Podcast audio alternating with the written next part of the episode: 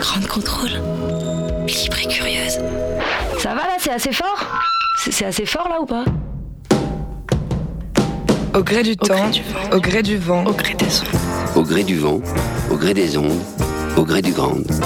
Oh, mais tu sais bien que je suis devenu végan. Oh, vert, il faut toujours que tu te fasses remarquer. Ça te pose pas un problème moral de manger de la viande deux fois par jour, de participer à 15% des émissions de gaz à effet de serre, à 8% de la consommation d'eau sur Terre, à 80% de la déforestation? Si je te dis ça, c'est aussi pour toi. Au gré du ground. Ça l'insulte notre plein gré. Quels sont les faits marquants des 30 dernières années dans l'histoire de l'écologie, de l'énergie, à l'alimentation, en passant par le climat, la pollution des sols, des eaux, les luttes sociales également? Comment envisager l'avenir de ces 30 prochaines années? Quelles sont les priorités? Nous allons tenter de balayer ensemble ce sujet dans sa globalité et de répondre à ces questions dans cette nouvelle émission Au gré du ground. Soyez les bienvenus sur Radio Ground Control, émission consacrée aux 30 ans de Reporter TE2RE, le quotidien de l'écologie. J'ai le plaisir d'accueillir son fondateur et rédacteur en chef, Hervé Kempf. Bonjour Hervé. Bonjour. Merci d'être avec nous. Euh, J'accueille également trois journalistes de Reporter, Alexandre Reza Kokabi. Bonjour. Bonjour. Bienvenue. Lorraine Lavocat. Bonjour. Bonjour Lorraine, bienvenue. Vous êtes journaliste pour Reporter et Reporter Radio également. Reporter radio, euh, bah oui, c'est vrai. Un petit peu, Un hein petit peu. euh, Vous n'êtes pas dépaysé. Absolument. Marie Astier également, bienvenue. Bonjour. Vous avez euh, aussi l'habitude du micro, vous avez été chroniqueuse radio, j'ai cru comprendre. Effectivement.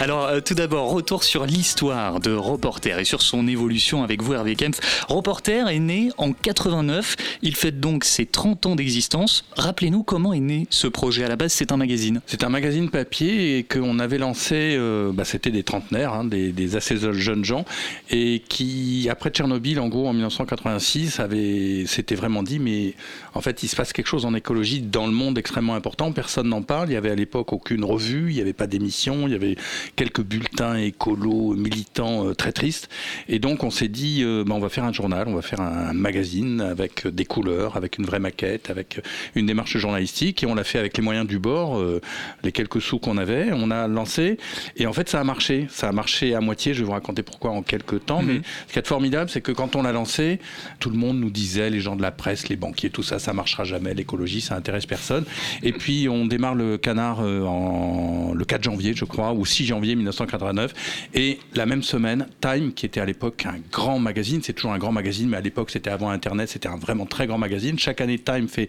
la personnalité de l'année, et la personnalité de l'année en janvier 89 pour Time, c'était The Planet Earth, la planète Terre. Et donc tout de suite, on a été porté un Ça petit tombait peu, bien. ça tombait bien, et ça prouvait qu'on avait raison. Donc pendant euh, dix numéros, on a fait, euh, on a parlé de, de climat, de des problèmes de l'époque qui n'étaient pas tout à fait ceux d'aujourd'hui. On va y venir, mais on a fait ça, ça marchait. On avait 26 000 ventes euh, au numéro tous les mois, c'est les vrais chiffres. hein.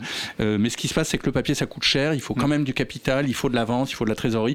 On était totalement démunis, et malgré malgré tout ça, on a dû arrêter au bout d'un an en gros. hein. Mais alors qu'est-ce qui s'est passé ensuite? Ben, les uns et les autres se sont, se sont dispersés. euh, euh, certains ou certaines sont à FR3 en Corse. euh, un autre, Michel Desprats, est, est par exemple avec Disclose en ce moment, qui est un, un média d'investigation assez intéressant. Certains sont à Reporter et puis d'autres sont partis à droite et à gauche. On a relancé Reporter en 2007 En 2007, euh, sur un petit site, un petit site internet pour accompagner le, le- le livre Comment les riches détruisent la planète. Et puis en 2013, on est vraiment passé à échelle professionnelle. Professionnelle, ça veut dire qu'on paye le travail. Le journalisme, c'est du travail pour que ce soit bien fait, pour avoir une bonne information.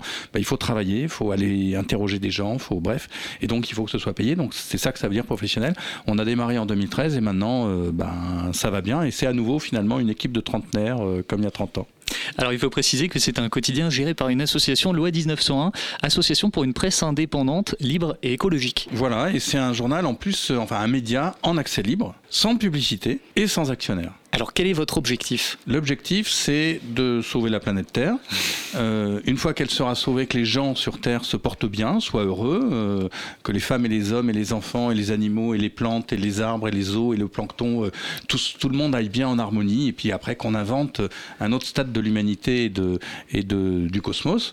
Euh, et à plus court terme, eh ben, d'informer pour ça. Et d'informer parce que euh, en rapidement, les, les médias dominants commencent à parler d'environnement, mais ils sont quand même majoritairement d'entre eux possédés par des intérêts économiques qui ne veulent pas vraiment changer les choses. Ils appartiennent à des milliardaires, à des banques, à des opérateurs de télécom. Donc il faut des presses libres. Il n'y a pas que Reporter. Hein. Il y a heureusement Mediapart, Basta, mhm. Arrêt sur Image. Vous, vous êtes libre, certainement. Enfin voilà, il y, a heureusement, il y, a heureusement, libre et curieux. Il y a heureusement plein de gens qui font ça. Mais il, il est important d'avoir une voix qui porte l'intérêt sans arrêt sur la question écologique pour rappeler à nos concitoyens, les informer, nos, les, les concitoyennes, les, tout le monde, que c'est important, que ça avance, qu'il y a des luttes aussi qui se mènent, ça c'est essentiel, qu'il y a des alternatives, parce qu'autrement on déprimerait. Donc il y a des alternatives, il y a plein de choses dans tous les coins qui se passent, et de jeunes gens ou de moins jeunes d'ailleurs, peu importe qui font les choses. Donc il faut raconter ça. C'est un beau projet en tout cas. Alors aujourd'hui vous êtes une, grande équipe, vous le disiez, une équipe de trentenaires. Que s'est-il passé depuis le lancement de cette plateforme en ligne? Ce qui s'est passé, c'est qu'on a grandi euh, sans arrêt. Euh, on continue, on est maintenant sept journalistes euh, permanents mhm.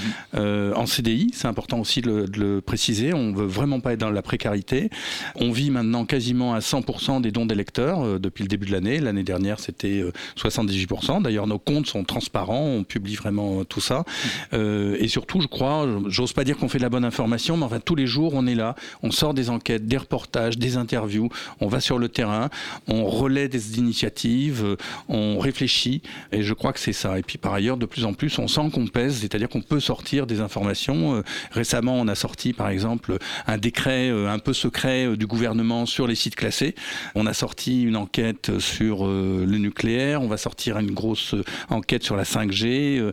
Ce matin aussi, on s'intéresse aux animaux. Enfin, ce matin, il y a quelques jours, on publie l'information sans arrêt. C'est peut-être le, le principale réalisation de ce qu'on fait. Et après, les gens s'en saisissent et j'espère que c'est un outil pour, pour avancer et transformer le monde. On vous invite bien sûr à découvrir cet outil, ce média en ligne sur reporter.net et à soutenir également euh, ce média. On aura l'occasion de fêter les 30 ans de Reporter ici à Grande Contrôle lors d'un bel événement organisé le 15 juin prochain. On va maintenant plonger dans ce vaste sujet qu'est l'écologie. Je vous propose de remonter le temps, de revenir 30 ans en arrière et de rappeler euh, les phénomènes marquants liés à l'écologie, qu'il s'agisse de décisions politiques, de catastrophes écologiques et aussi de choses plus positive hein, quand même. Comment notre rapport à l'écologie a évolué à travers le temps? Comment c'était il y a 30 ans Qu'est-ce qu'on retient aujourd'hui de ces 30 dernières années? Je suis allé poser la question au ground controller. C'était mieux avant? Bah, Si on revient à 30 ans en arrière, je pense que l'écologie n'était pas non plus un sujet à part entière. Je pense qu'à l'époque, c'était plus une consommation excessive. C'était le capitalisme qui était à son paroxysme. Sur les 30 dernières années, on n'était pas forcément au courant. Après, euh, récemment, on est plus au courant et pourtant, on ne se met pas en mouvement. Donc, euh. C'était pas du tout la priorité, je pense. Clairement, euh, c'est passé à la trappe totale. Bah, tous les pays occidentaux ont externalisé leurs activités pour polluer ailleurs et produire ailleurs. Oui, bah, l'air est devenu. c'est une catastrophe. la végétation, c'est guère mieux. Bah, en fait, l'homme, il est juste inconscient, en fait. On est sur une terre qui est un pur bijou de la nature, qui est un miracle. Et tous les jours, bah, on la flingue. Le principal frein des 30 dernières années, ce serait euh, la législation, les lois et, les volontés politiques. 30 dernières années, c'est la technologie. Hein. Euh, la technologie a évolué énormément pour pouvoir construire. On est à la recherche du pétrole euh, absolument partout, du coup on nique tout. On vide les nappes phréatiques, on dérègle le climat, du coup, les nappes n'ont plus le temps de se remplir. Je pense que c'est un peu comme euh, tout ce qu'on se dit sur les lobbies du tabac, du sucre, etc. C'est un espèce d'énorme engourdissement à l'échelle globale. Euh, des paroles scientifiques qui peinent à émerger, qui ne sont pas valorisées. Un déni collectif absolument phénoménal. Et surtout une énorme flemme de bouger. Quoi. Le problème de l'homme, c'est qu'il est encore tout petit dans l'histoire de l'humanité et qui se sent le maître du monde. Qu'est-ce que vous pensez de ces réactions, Alexandre Reza? Moi, ce que ça m'a inspiré d'entendre ces gens, moi, j'étais pas né il y a 30 ans, mhm. mais je sais quand même qu'il y a 30 ans, donc euh, en 1988, il y a euh, le G7 qui a demandé euh, la création du GIEC, donc le GIEC qui aujourd'hui nous fournit des rapports euh, pour nous donner l'état du consensus scientifique sur le changement climatique. Donc voilà, il s'est passé des choses quand même dans le bon sens. Régulièrement, on sait euh, à quel point euh, notre planète se dégrade et qu'est-ce qu'elle risque jusqu'à l'année 2100. Mais c'est vrai qu'il y a le sentiment que d'un côté, il y a eu cette émergence scientifique, mais les dirigeants de ce monde les grands de ce monde se sont pas emparés de ça mhm. et ont sciemment euh, laissé de côté en fait toutes ces alertes. Et aujourd'hui, on se retrouve dans une situation qui est bien pire que ce qu'il aurait pu se passer si euh, on s'en était emparé dès 1988. Quoi. On aura l'occasion d'y revenir, hein, bien sûr. Lorraine Oui, effectivement, je pense que la, la, la grosse évolution des 30 dernières années, c'est l'état des connaissances et qu'on a documenté, que ce soit sur le climat, que ce soit sur la biodiversité, que ce soit sur l'effet euh, d'un certain nombre de, de, substances perturbateurs endocriniens, pesticides sur la santé, sur l'environnement, sur les pollutions. On, on a aujourd'hui un niveau de connaissance qu'on n'avait pas il y a 30 ans qui fait qu'aujourd'hui, on ne peut plus dire on ne sait pas. Euh, voilà, donc clairement, le niveau de connaissance a augmenté, la prise de conscience aussi, hein, mais de fait, euh, on voit toujours autant droit dans le mur ces mécanismes-là étaient déjà présents en 1989, parce que ça remonte euh, au modèle capitaliste, industriel, productiviste, euh, notamment d'après la guerre, d'après la Seconde Guerre mondiale. Donc en fait, tous les éléments étaient déjà là en 1989 et ils sont toujours là aujourd'hui. Et effectivement, le, le, système, malgré tout, continue à nous avancer euh, droit dans le mur. Et de plus en plus vite. Parce que moi, c'est ça qui m'a. Enfin, il y a un chiffre qui m'a frappé récemment. Mm -hmm. C'est les échanges, euh, les portes-conteneurs donc les échanges mondiaux de marchandises. La quantité de porte-conteneurs, je crois, a doublé en 10 ans. Et tous les chiffres, c'est ça. Sur les vêtements, c'est la même chose. La quantité de vêtements produites, pareil, a doublé en 10 ans. En fait, on est dans une phase d'accélération. Donc on est dans une phase où on sait mieux, on a les données, et en fait, on accélère. Et d'augmentation de la population aussi. Oui, enfin, quand on regarde effectivement euh, toutes les données euh, d'échange et tout ce qu'on mmh. dit comme posant problème, on extrait de plus en plus de ressources. Enfin, c'est donc voilà, on sait et on accélère. Alors, on parlait de l'année 89, j'aimerais revenir encore un petit peu en arrière, en 85 avec la campagne contre les essais nucléaires et l'attentat de l'État français contre un bateau, le Rainbow Warrior. C'était le bateau de Greenpeace, une des premières organisations de lutte écologiste. Le Rainbow Warrior, qui en pleine nuit, il y a 20 ans, coulait dans le port de Clande, un scandale qui aura de profondes répercussions. Après des années d'opacité, on sait désormais que lors de cette opération de sabotage pour empêcher les militants de Greenpeace de perturber les essais nucléaires de Mururoa, eh bien cet ordre a bel et bien été donné au plus haut niveau. L'amiral Lacoste l'affirme, l'accord venait de François Mitterrand lui-même. Alors d'après vous, euh, en quoi le rôle de militants comme Greenpeace a été déterminant dans l'évolution de l'écologie et de notre rapport à l'écologie Hervé? Ça a profondément évolué. Si ce qu'on vient de dire, il y, a, il y, a, plein de signaux négatifs. Il y a quand même euh, peut-être quelque chose de très positif, c'est que la montée progressive des luttes et des activistes euh, en écologie. À l'époque, Greenpeace était une toute petite organisation. Finalement, en France, ouais. elle a été connue paradoxalement par le crime qu'a commis mmh. l'État français. Mmh. Ça a lancé quelque chose.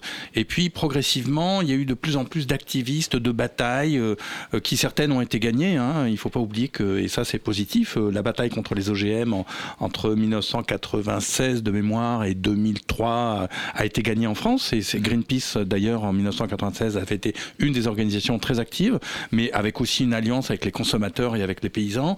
La bataille contre les gaz de schiste aussi en France a été gagnée euh, au début des années 2000. Euh, Notre-Dame-des-Landes, plus récemment, euh, l'aéroport a été abandonné. On voit de plus en plus qu'il y a euh, un engagement de gens de plus en plus nombreux, que ce soit en recourant parfois à la violence défensive à l'égard des forces de l'État ou à la non-violence, ou par toutes sortes d'actions euh, de différentes natures. Et il y a quand même quelque chose de très nouveau. Donc ça, ça a beaucoup évolué depuis 1985. Lorraine. Après, je dirais que le, le, ce qui est intéressant aussi de voir, c'est que le logiciel Greenpeace d'action un peu coup de poing comme ça sur de la désobéissance désobéissance civile, c'est-à-dire on, on, estime que ce qu'on défend, euh, on va peut-être mener des actions qui ne sont pas légales, mais on défend une cause d'intérêt général, donc notre action est légitime. Ce principe-là, c'est dans l'ADN des mouvements euh, écolos euh, depuis le départ en fait. Hein. les OGM, enfin le fauchage d'OGM, c'est ça aussi, c'est de la désobéissance civile. les actions récemment qu'on voit d'un certain nombre de militants climat d'aller décrocher des portraits du président Macron pour montrer l'inaction climatique, c'est de la désobéissance civile. Donc il y a vraiment quand même cet ADN là qui est dans le mouvement euh, écolo depuis le départ. Marie En fait, il y a ça. Mais alors, euh, c'est marrant, j'étais en reportage euh, il y a dix jours -hmm. sur l'Atomic Tour, qui est un tour de France euh, contre les déchets nucléaires, enfin, pour informer les gens sur les déchets nucléaires. Donc, c'est les militants euh, qui s'opposent à l'enfouissement des déchets nucléaires à Bure qui, qui, ont monté ça. Et ils vont sur les marchés, ils discutent avec les gens.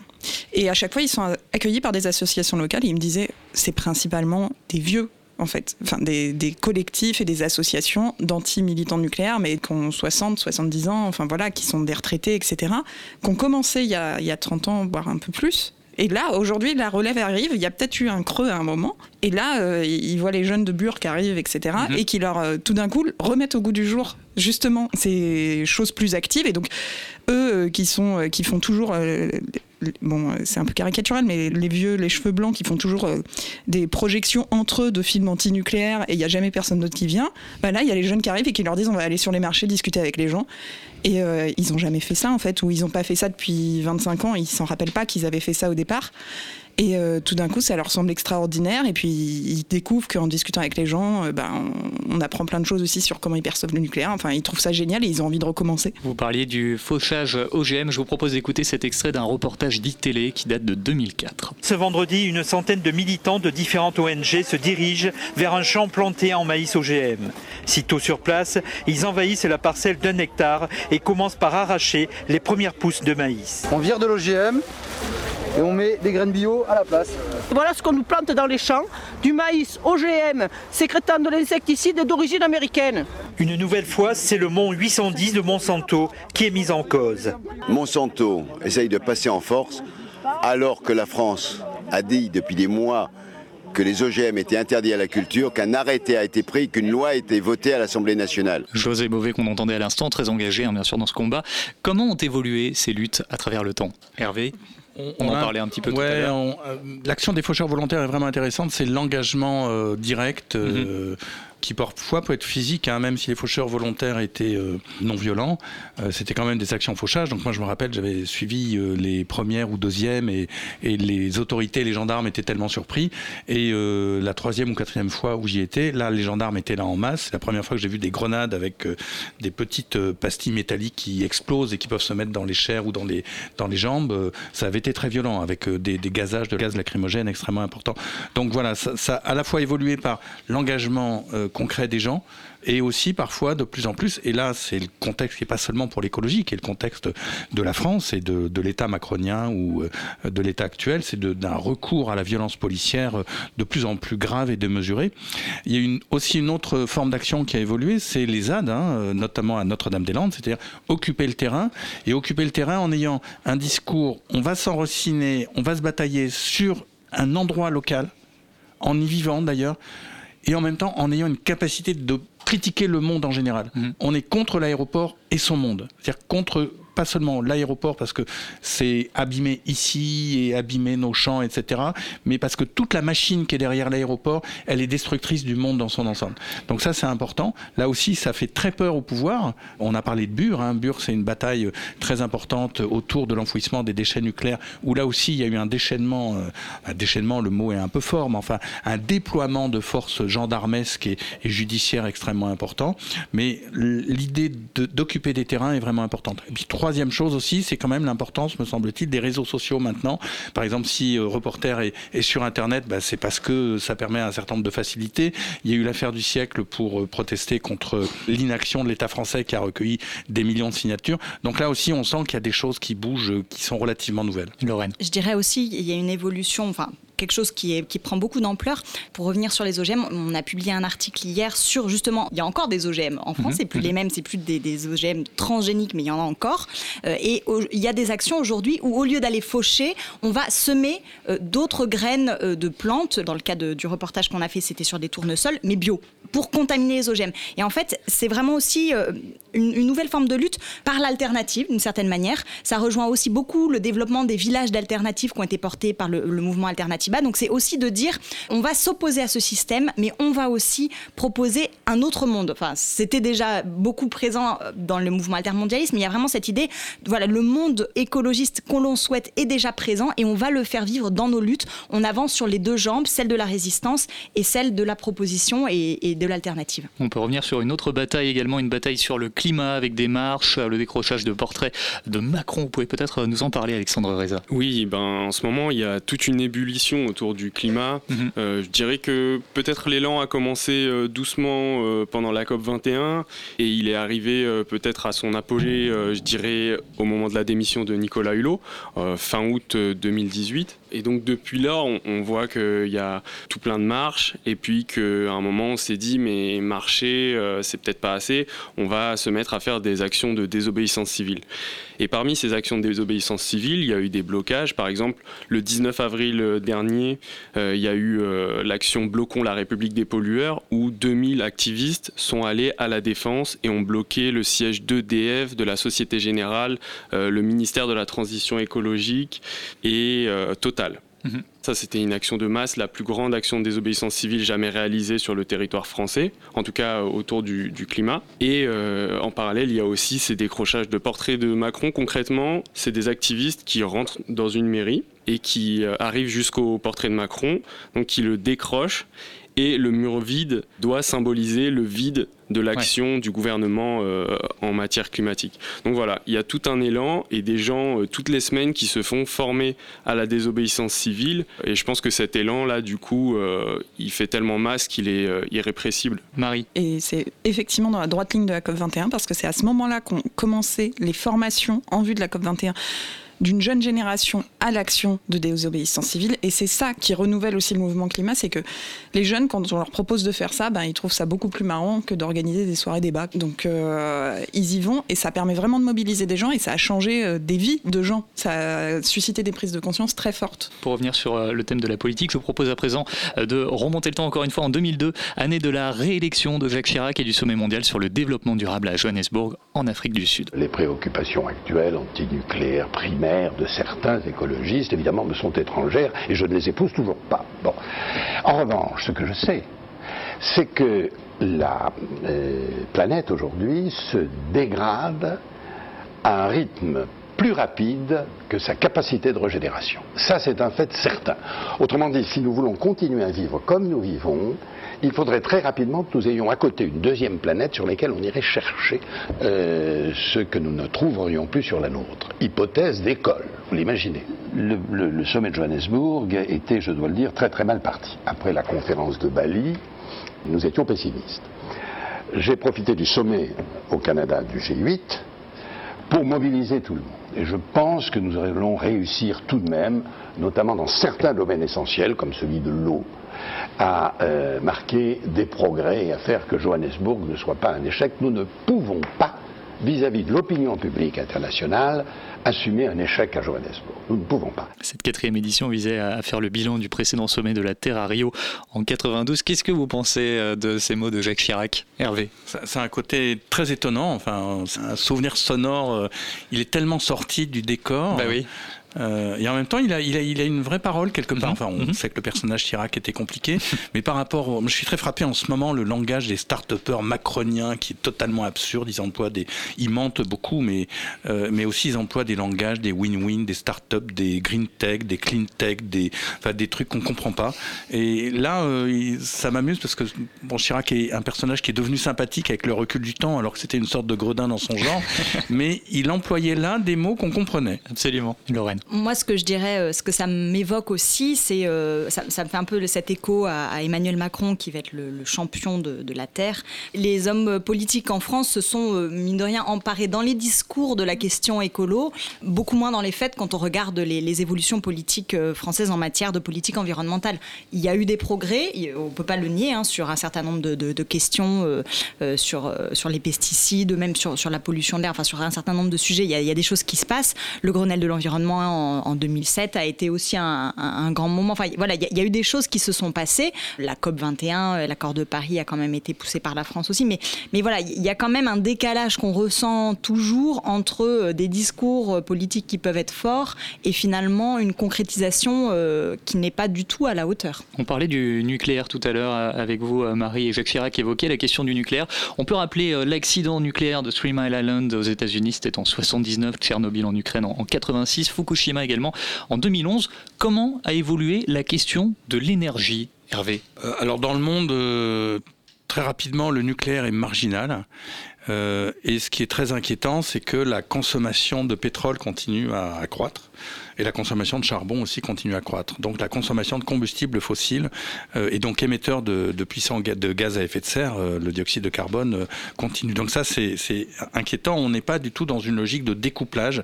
Découplage, c'est un terme un peu technique qui veut dire si l'économie augmente, si la croissance du PIB de l'économie augmente, on arrive à réduire la consommation d'énergie. Malheureusement, ça ne se produit pas et la consommation d'énergie continue à croître. En France, ce qui est absolument dramatique, c'est qu'on est scotché sur le nucléaire depuis depuis 30 ans, quoi, on, on patine, on patauge, on est enlisé là-dedans, alors même que EDF est quasiment en faillite, en tout cas perd beaucoup d'argent. On a Mhm. publié une enquête récemment là-dessus. C'est vraiment inquiétant. Les énergies nouvelles patinent et surtout on n'arrive pas à poser clairement la question des économies d'énergie, de la sobriété énergétique, de la rénovation euh, des bâtiments. On n'arrive pas à se dire comment est-ce qu'on fait pour réduire la consommation d'énergie et d'électricité parce que c'est le point de départ si on veut éviter l'aggravation de l'effet de serre. Donc euh, je dirais que malheureusement elle a évolué dans un sens assez négatif, même si côté positif, allez, il faut toujours qu'on en trouve. Les énergies nouvelles notamment en solaire, ont, ont- ont prodigieusement euh, amélioré. Elles sont maintenant quasiment, voire largement euh, rentables en termes de production électrique, euh, et que aussi en matière de rénovation énergétique notamment, on sait comment faire pour réduire beaucoup les consommations de chauffage, par exemple de l'habitat. Un mot également du réchauffement climatique qui est également un sujet important. Est-ce qu'on peut rappeler son évolution avec vous, Alexandre Reza? Déjà peut-être rappeler la nature du, du- du changement climatique. Le, le changement climatique, c'est pas juste un gros mot, c'est une altération durable du climat de la Terre et c'est quelque chose qui s'arrête pas comme ça quoi. Donc une fois que ça c'est dit, c'est aussi quelque chose qui entraîne un basculement de nos sociétés vers des bouleversements euh, majeurs quoi. Et comment il a évolué? Ben, il évolue euh, toujours euh, en mal, tout simplement parce que nos émissions de gaz à effet de serre, liées à nos activités, nos transports, etc., elles ne cessent de croître. Donc ça fait toujours plus de gaz à effet de serre qui arrive dans l'atmosphère, et euh, ce gaz à effet de serre piège de la chaleur, ce qui fait que notre atmosphère se, se réchauffe toujours plus. Mais euh, tout ça, ça a des conséquences qui sont euh, vraiment palpables pour les humains et pour euh, toute la biodiversité. C'est par exemple les quatre dernières années, c'est les quatre années les plus chaudes qu'on n'a jamais enregistrées. Ça a en- encore des conséquences en, plus sur euh, la fonte euh, des glaciers qui entraîne euh, une augmentation du, du niveau de l'eau, du, du niveau voilà, des mers. Et ça, c'est des conséquences majeures pour des populations qui vivent sur le- les côtes, alors qu'on sait que la moitié de l'humanité vit pas trop loin des côtes. Une autre évolution forte de ces dernières années, le rejet croissant des pesticides, l'inquiétude croissante sur la santé, mais aussi pour la biodiversité bien sûr, avec une forte progression de l'agriculture biologique. Lorraine. Oui, c'est- effectivement, c'est. Alors, encore une fois, on va voir le verre à moitié vide et le verre à moitié plein. Euh, côté euh, verre à moitié plein, clairement, il y a une évolution de l'agriculture bio. Euh, voilà, alors j'ai- j'ai- je ne sais plus exactement les, les chiffres, mais les surfaces voilà, certifiées en bio ont été multipliées par 10 depuis mil- 1995. Donc, il y a vraiment euh, une explosion, que ce soit sur le nombre de surfaces, que ce soit sur la consommation bio, et que ce soit aussi sur le nombre d'agriculteurs qui se convertissent à la bio. Voilà, donc ça, c'est vraiment sur le, le côté positif.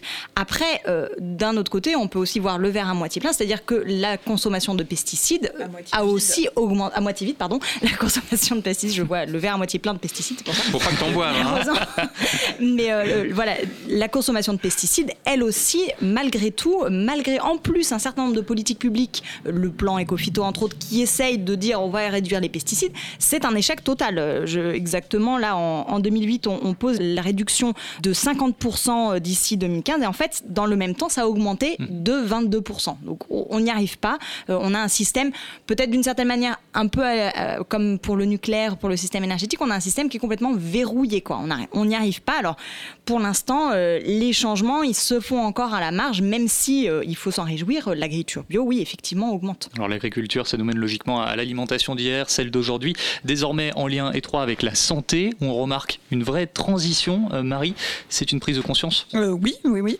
Pour faire la transition, c'est-à-dire avec Lorraine, c'est que aujourd'hui on ne produit pas assez de bio en France pour satisfaire euh, la demande. Il y a une vraie demande euh, des gens, en tout cas, de manger des produits euh, bio, locaux, produits dans des conditions qui garantissent qu'ils soient ni mauvais pour la terre ni pour la santé.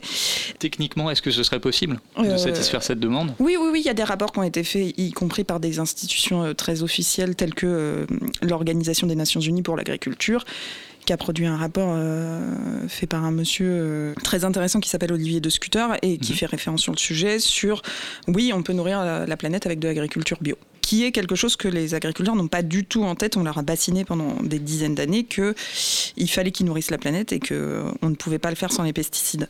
Donc euh, il y a une demande des gens. Il y a une prise de conscience, il n'y a pas d'offre en face. Mhm. Et après, il y a quand même un problème très euh, social sur cette question de l'alimentation, qui est de dire très bien, mais euh, comment on fait pour que tout le monde puisse y avoir accès à cette alimentation saine? Et donc c'est là qu'on en revient toujours à ces histoires de politique publique. Est-ce qu'on fait un choix politique de faire basculer un système agricole pour offrir euh, une alimentation saine à tout le monde, ou est-ce que on continue comme avant, tout en disant oui, on change un peu et tout ça? Juste pour compléter les chiffres de Lorraine, il y a 2-3 jours, je crois, l'agence bio a annoncé les chiffres pour l'année 2018 et donc on en est à 10% de surface agricole en bio en France. Et quand vous parlez de bio, c'est la norme française, européenne? En fait, c'est la même. C'est la même. en fait, euh, enfin, quand on dit bio, de toute façon, en France, il doit répondre aux normes françaises. Mhm. Voilà.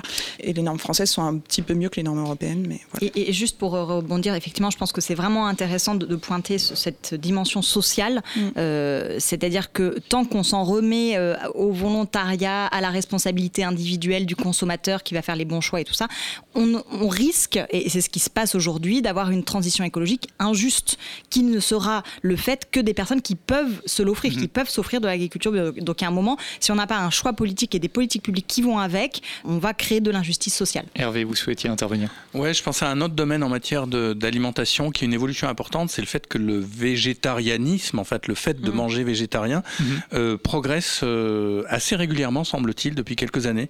Et je crois que c'est un phénomène très nouveau en France. On l'observe notamment par le fait que la consommation de viande diminue euh, peu à peu, de 1 ou 2 chaque année. Donc là, il y a vraiment quelque chose qui se passe. C'est difficile à interpréter, mais c'est clair que c'est un peu lié aussi, je pense, à, aux questions de l'activisme dont on parlait. C'est parce qu'il y a eu aussi notamment beaucoup d'actions qui ont montré, notamment par des vidéos dans des abattoirs, comment euh, les animaux étaient tués. Et là, je pense que tout le monde se rend compte que euh, cette euh, production industrielle effarante d'animaux conduit aussi à, une tuerie en chaîne qui devient presque insupportable. Et donc ça, ça contribue à, l'évolution d'un changement qui est très profond dans le rapport à la nourriture, à l'alimentation, et où là aussi chacune et chacun peut agir.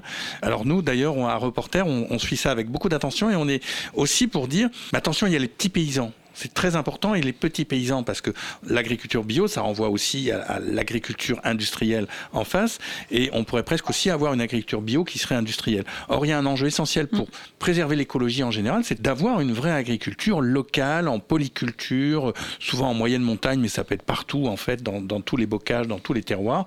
Et ça, ça implique qu'il y ait quand même une polyculture, ça signifie de l'élevage, parce que mm. les animaux peuvent rentrer en gros dans l'écosystème d'une ferme écologiquement gérée, si je peux dire, avec une création d'emplois, de la qualité en bio, etc.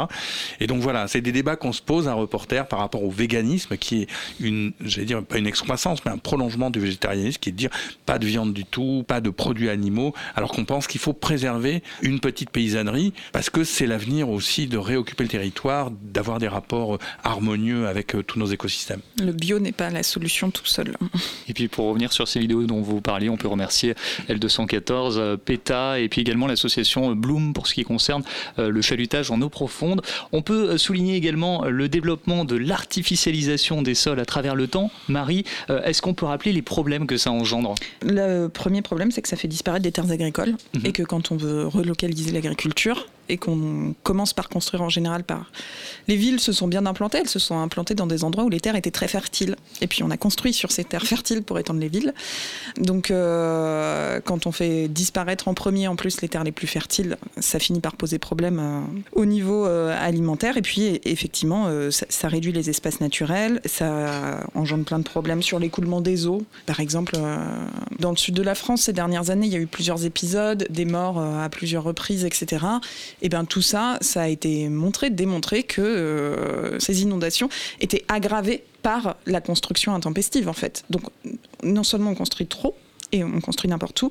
Et pour dire qu'on construit trop, il y a une étude récente, euh, j'ai interviewé la chercheuse il n'y a pas longtemps, euh, euh, qui expliquait qu'il y a un, là il y a un découplage mais dans le mauvais sens, c'est-à-dire que on construit plus que les besoins n'augmentent. Maintenant qu'on a fait le point sur ce qui s'est passé ces 30 dernières années, je propose d'essayer de résumer ce qui se passe aujourd'hui. Où est-ce qu'on en est aujourd'hui au niveau de la situation de l'écologie en France, d'un point de vue global? Hervé peut-être. Ce qui se passe, c'est qu'on est à un moment, je dirais, de bifurcation. Euh, entre euh, des perspectives de quasi-effondrement euh, très critiques, de disparition des espèces. Par exemple, les insectes ont diminué de manière vertigineuse.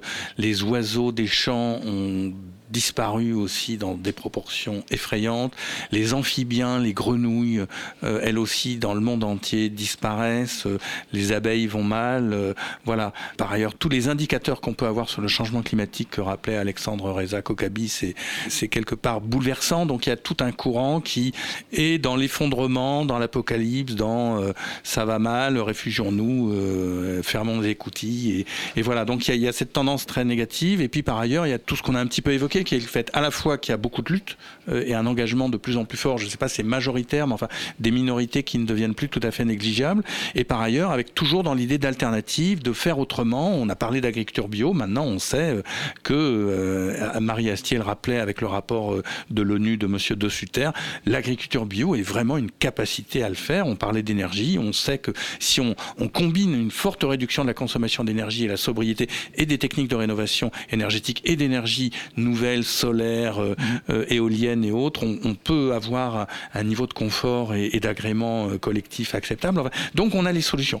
Et après, on est à ce moment de bifurcation qui comment est-ce que nos sociétés changent? Et là, j'ai pas la réponse. Et c'est pour moi la question de l'écologie dans les, je sais pas, dix prochaines années, c'est ça. Alors on va aller encore plus loin. On va essayer de se projeter à présent dans les 30 prochaines années. D'après vous, que va-t-il se passer? Où est-ce qu'on en sera dans 30 ans? Je suis allé vous poser la question à Ground Control. Je pense que dans 30 ans, euh, on aura dû passer par une phase de décroissance. Je pense que c'est quasi obligatoire pour arriver à rattraper le niveau assez extravagant qu'on a atteint aujourd'hui. J'ai peur d'y penser que j'ai un enfant, nous avons des enfants. Vis-à-vis de mon enfant, euh, je ne m'imagine pas euh, rien faire à mon niveau au quotidien et me dire je m'en fous de euh, comment ce sera pour lui. On est tous conscients et on est tous d'accord pour dire qu'on vit à crédit. Donc dans 30 ans, bah, j'imagine qu'on sera encore plus à crédit et donc du coup on sera dans la merde. Là on a vu récemment qu'il y a des millions d'espèces animales et végétales qui vont disparaître. Bah, moins de poissons, définitivement moins de poissons. Bah, on entend déjà quand même beaucoup moins d'oiseaux aussi dans le ciel. L'idée elle est simple, c'est qu'il faut changer maintenant notre fenêtre de tir, euh, elle est hyper courte. Selon moi, si rien ne change, tout va devenir très compliqué en termes d'habitat, en termes de, place, en termes puisqu'on prévoit 250 euh, millions de migrants euh, avec la montée des eaux, la fonte des glaciers et tout ce qui va, tout ce qui va avec. J'ai envie d'être plutôt optimiste en me disant que d'ici là, on aura trouvé des solutions pour recycler le plastique. J'espère en tout cas qu'il y aura une réaction des gouvernements pour remettre la vie animale au centre des préoccupations euh, majeures Je pense qu'on se posera même plus la question et que ça fera partie euh, de l'organisation tant de la société que de nos vies quotidiennes, que du politique. Euh. On va déjà ressentir la transition climatique, donc on va penser aussi à respecter finalement bah, la nature. Le fait est qu'en fait il y, y, a plein de choses qui sont au-delà de l'écologie, c'est juste en fait comment tu vis ta vie, comment le monde actuel vit sa vie? On est une génération qui prend conscience de ça, ce qui fait que nos enfants, ils seront encore plus conscients que nous là-dessus et ce sera de plus en plus important, la planète pour eux. Bah, en fait, les 30 prochaines années, je les vois plus comme euh, des années de transition pour faire en sorte que la Terre puisse encore vivre et ensuite, par contre, ça va être le chaos pour moi si on ne change pas de notre modèle actuel. Je pense que des personnes comme euh, vous et moi, on, on en a pris conscience, mais c'est plutôt les grosses entreprises et en fait, c'est ça. C'est ça le plus dur à faire changer parce que c'est eux qui nous contrôlent actuellement. Et c'est eux qui contrôlent la politique aussi. À un moment, l'instinct de survie va nous rattraper et on va faire les choses comme il faut. Le monde qu'on a aujourd'hui, dans 30 ans, ce sera plus du tout le même. C'est une certitude. Alors, qu'est-ce que vous pensez de toutes ces réactions, Lorraine par exemple? Oui, il y, en a beaucoup. Euh, il y a beaucoup de réactions. Hein. C'est un long micro-trottoir, effectivement. Non, mais en fait, ça, illustre bien euh, ce que disait Hervé à l'instant. Mhm. Euh, en fait, on sent effectivement, il y, a les deux. Il y a le penchant apocalyptique. Effectivement, tous les signes sont, tous les signaux sont au rouge.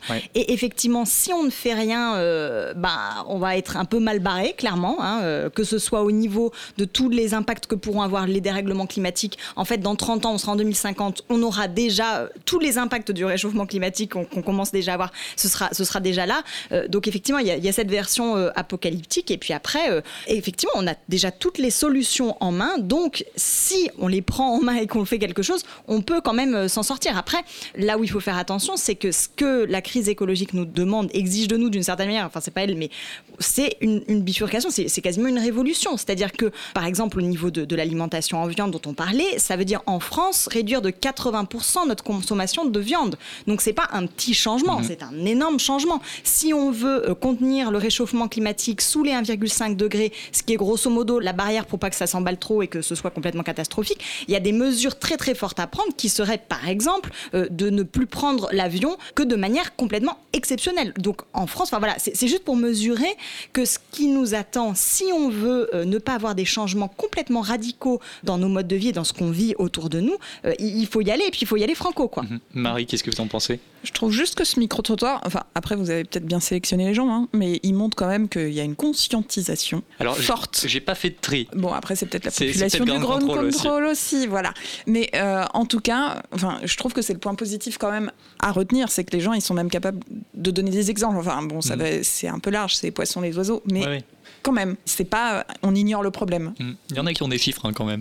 Alexandre Reza. Moi, la question que je me pose, c'est euh, bon, maintenant qu'on a fait ces constats-là, c'est comment on, on arrive à emmener tous ces gens-là qui sont euh, en train de boire des verres au grand contrôle et on arrive à avoir une masse en fait d'action et pour qu'enfin euh, on emmène le système en entier et pas juste deux trois personnes Mm. vers un autre schéma, d'autres façons de concevoir la vie, les transports, repenser globalement nos manières de vivre. Et on sait que ça se passera pas juste euh, par un coup de baguette euh, des politiques, parce qu'on sait que pour l'instant ils veulent pas prendre les décisions. Donc on sait qu'il il faut une pression, il faut une pression populaire, quoi, d'une certaine manière, pour forcer certaines décisions. Donc j'imagine que ces gens n'attendent que qu'on leur propose des solutions, des actions. Dans ce micro-trottoir, on fait confiance aux nouvelles générations. Est-ce que ces nouvelles générations pourront euh, relever le défi suite aux actions euh, néfastes pour l'environnement des dernières années? Souvenez-vous de ce discours plein d'espoir de Greta Thunberg lors de la COP24 en décembre dernier. Elle avait 15 ans. Beaucoup disent que la Suède n'est qu'un petit pays et que ce que nous faisons n'a pas d'importance. Mais j'ai appris qu'on n'est jamais trop petit pour faire une différence. Et si quelques enfants peuvent faire les gros titres partout dans le monde simplement parce qu'ils ne vont pas à l'école, imaginez ce que nous pourrions faire ensemble si nous le voulions. Notre civilisation est sacrifiée pour permettre à une petite poignée de gens de continuer à gagner d'énormes sommes d'argent. Notre biosphère est sacrifiée pour que des personnes riches, dans des pays comme le mien, puissent vivre dans le luxe. Ce sont les souffrances du plus grand nombre qui payent pour le luxe de quelques-uns. Un très beau discours à retrouver en intégralité sur Internet si vous ne le connaissez pas, notamment sur le site de Reporter. Euh, Qu'est-ce que vous pensez de ce discours, Alexandre Reza? Moi, je trouve ça fort parce que euh, elle utilise par exemple le mot ensemble et elle a bien compris que là, là, ce qui nous arrive, euh, ça implique euh, notre destin commun quelque part. Et Greta, elle est à une interstice entre la connaissance scientifique et euh, comment on arrive à la transmettre au grand public. Le fait que ce soit une enfant, c'est important aussi parce qu'elle dit aujourd'hui, les enjeux auxquels on fait face nous obligent nous-mêmes enfants à nous saisir des questions politiques. Et ça, euh, ça, je trouve ça très fort. Qu'est-ce que vous en pensez, Hervé? Que ça témoigne, euh, Greta Thunberg, et puis ce qu'on disait avant aussi, ce que les camarades disaient avant sur la conscientisation des, des personnes que vous avez interrogées à Ground Control, et puis ce qu'on disait encore avant sur l'engagement des nouveaux activistes, c'est qu'il y a un phénomène aussi nouveau qui est très positif euh, depuis une trentaine d'années, c'est que les jeunes se sont remis à faire la politique. Il y a eu euh, 20 ou 30 ans d'absence de la politique après l'écroulement du mur de Berlin, l'écroulement du marxisme, le capitalisme triomphant, l'arrivée de l'in- l'Internet, etc. On a cru finalement que c'était plus besoin de faire la politique et il y a une génération perdue pour la politique. La politique, c'est pas de savoir si Monsieur Macron ou Madame Pécresse ou Monsieur Machin ou Madame Truc sera président ou candidat ou etc. C'est comment est-ce qu'ensemble on organise et on transforme la société et on, dessine ensemble notre avenir. Et là, ce qu'on sent, et Greta Thunberg, elle exprime bien ça, c'est une génération recommence à comprendre qu'il faut faire la politique. On ne sait pas encore très bien comment, ou ils ne savent pas encore très bien comment, parce que j'en fais plus partie, mais euh, c'est ça qui est en jeu et qui est vraiment important. Et puis une autre chose qu'il faut souligner par rapport à Greta Thunberg, c'est qu'elle a fait un magnifique discours, mais elle avait commencé d'abord par faire une action. C'est-à-dire elle a fait une action courageuse à partir de août 2018 ou septembre 2018. Elle avait dit, je fais la grève des cours tous les vendredis, je crois, parce que la situation climatique est, est tellement grave que je veux le signifier. Donc je ne vais pas à mon lycée et je m'installe euh, devant l'Assemblée nationale euh, suédoise pour manifester ça. Donc, elle a un discours et, des idées, mais appuyées par l'action et un engagement qui est quand même courageux. Il s'en est suivi un grand mouvement de grève en, soutien à ce discours. Je suis allé justement à la rencontre d'Eliès, 13 ans, collégien militant lui aussi pour le climat. Il nous parle de son engagement pour l'écologie et du message qu'il veut transmettre à travers ses actions. Il y a d'un côté le Parlement européen qui doit adopter des lois plus fermes sur la surpêche, sur euh, la distribution et la production d'agroalimentaire, euh, sur l'importation de produits textiles, euh, sur les pesticides qui sont utilisés, enfin sur plein de choses. Et d'un autre côté, les citoyens et citoyennes qui doivent avoir une prise de conscience, ça a commencé. Maintenant que cette prise de conscience se répande et se transforme en action, c'est-à-dire consommer moins de plastique, faire des gestes quotidiens. Le plan personnel, moi je suis végétarien et j'essaie de limiter ma consommation de plastique et je roule en vélo, bon voilà. J'ai participé aux marches climat, comme euh, beaucoup d'entre nous. Et dans mon collège, on essaye de faire une sorte de dossier écolo sur notre collège pour voir un peu notre impact CO2, euh, la cantine, comment ça fonctionne, euh, est-ce que c'est bio, est-ce que c'est local, où vont les déchets, où vont nos déchets, comment on est chauffé, enfin plein de choses. Les écoles ont très clairement un rôle à jouer. Ça se voit déjà parce que c'est un mouvement très jeune, donc le jeune n'était qu'à l'école, et que tout passe par l'éducation. Et maintenant, il faut une éducation plus écolo, parce que c'est comme ça que vont être forgés en fait euh, les esprits euh, à venir. mon objectif, c'est un peu naïf, c'est de changer les choses. Il y a encore des choses à sauver. Je ne serais pas euh, resté là les bras ballants à rien faire. Qu'est-ce que vous pensez de ce témoignage d'Elias Oui, alors moi j'allais faire les Cassandres, donc du coup je suis pas. Vas-y, Laurent. Parce que je trouve que c'est hyper euh, réjouissant que ce soit le discours de Greta ou celui d'Elias. Et effectivement, on sent que la prise de conscience, elle est là, qu'en mhm. plus, elle va avec. Euh, enfin, elle est vraiment très bien documentée. c'est fou la, connaissance que ce jeune homme a de, de, ce qui se passe et de ce qu'il faut faire. après, je me dis Aujourd'hui, le monde est quand même gouverné par des vieux et ils s'accrochent au pouvoir. Et en fait, si on réfléchit que ce qu'il faut qu'on fasse pour ne pas aller dans le mur, il faut qu'on le fasse dans les dix prochaines années. Elias, il aura 23 euh, ans euh, dans 10 ans. Je suis pas sûr qu'il soit déjà président de la République en France, peut-être. Et, espérons-le. Hein. il est bien parti. Hein. Il est bien parti pour, mais euh, c'est pas du tout évident. Et du coup, je me dis, voilà, il faut à un moment quand même qu'on arrive à avoir une mobilisation collective pour peser. En fait, il faut pas qu'on attende que ces générations-là soient. Enfin, voilà, parce que le pouvoir aujourd'hui, il est trusté par des vieux riches euh, qui ont une vision de court terme et qui ont aucun intérêt euh, à, ce que les choses changent. Donc, il faut à un moment qu'il y ait un rapport de force qui soit créé collectivement et pas que au niveau national et pas que au niveau local, vraiment dans une dimension euh, internationale, pour qu'on arrive à, changer les choses dans les dix ans qui nous restent pour arriver à, essayer de sauvegarder un peu des choses, quoi. Mais bon, voilà, j'ai fait les Cassandres. Une autre réaction sur ce témoignage? Un petit mot juste pour dire que Elias sera à la rencontre le samedi 15 juin des 30 ans de l'écologie un reporter à Ground Control et ça, il va participer à un débat euh, euh, justement sur les pionniers de l'écologie d'hier et puis la jeune génération. Alors, quelles sont d'après vous les solutions pour ces 30 prochaines années? Comment conserver euh, l'équilibre naturel face à l'accroissement de la population notamment Marie Moi, je, voudrais juste rappeler, le problème principal, je ne pense pas que ce soit l'accroissement de la population, c'est l'accroissement de la consommation. Et d'ailleurs, quand on regarde, alors il y a plein de manières de quantifier combien de planètes consomment par an un Américain euh, un Européen euh, ou un Africain. Enfin, c'est un peu caricatural de présenter les choses comme ça, mais voilà, vous comprenez. On se rend compte qu'il y a des gens qui vivent euh, d'une façon euh, qui serait euh, soutenable. Si, enfin, si tout le monde vivait comme ça, ce serait totalement soutenable le fait d'être aussi nombreux. Donc euh, après, c'est sûr qu'il y a toujours ces histoires de dénominateurs. Est-ce qu'on baisse le niveau de consommation? Est-ce qu'on baisse le niveau de la population? Et voilà, il y a deux variables sur lesquelles on peut jouer, effectivement. Donc la priorité, c'est de réduire sa consommation avant tout. Bah, oui, enfin de, de, de consommer différemment. Et, et, ça se fera pas juste par la bonne volonté. Il faut être un peu plus radical que ça. Alexandre Reza. Je pense aussi que c'est pas forcément une question de nombre de personnes, enfin, surtout quand on voit les inégalités euh, de contribution par exemple au changement climatique. Les 10% les plus riches dans ce monde sont 2000 fois plus responsables que les 10% mhm. les plus pauvres. C'est tellement euh, gigantesque comme rapport que euh, on peut pas juste dire voilà le problème c'est qu'il y a trop d'humains. Le problème c'est qu'il y a des humains ont des modes de vie aujourd'hui qui nous emmènent droit dans le mur. Et en fait, euh, juste, du coup, ce que tu me fait penser, le film euh, Home de Yann Arthus Bertrand, Fatima Wessak, elle disait euh, Ce qui me pose problème dans ce film, c'est comme si on était tous co-responsables à égalité de la situation actuelle. Or, non Ce n'est pas le cas. On n'est pas tous co-responsables. Et il y a des gens plus responsables que d'autres, et notamment euh, les plus riches sont les, les plus. euh, Enfin, et ceux qui ont le plus de pouvoir. De pouvoir, absolument. Alors d'après Voilà. vous, est-ce que les décisions politiques justement seront impactantes pour la transition vers une économie verte? Est-ce que c'est indispensable, Hervé? Bah, oui, oui, oui, mais déjà, le... il y a trois mots que je- j'emploierais différemment. D'abord, l'enjeu, c'est pas d'aller vers une économie verte. L'enjeu, c'est, comme l'a dit Marie, moi je suis 100% d'accord, c'est de réduire la consommation. Réduire la consommation collective. Et c'est pas chacun et chacune de nous qui allons le faire, c'est on s'organise ensemble pour réduire la consommation matérielle.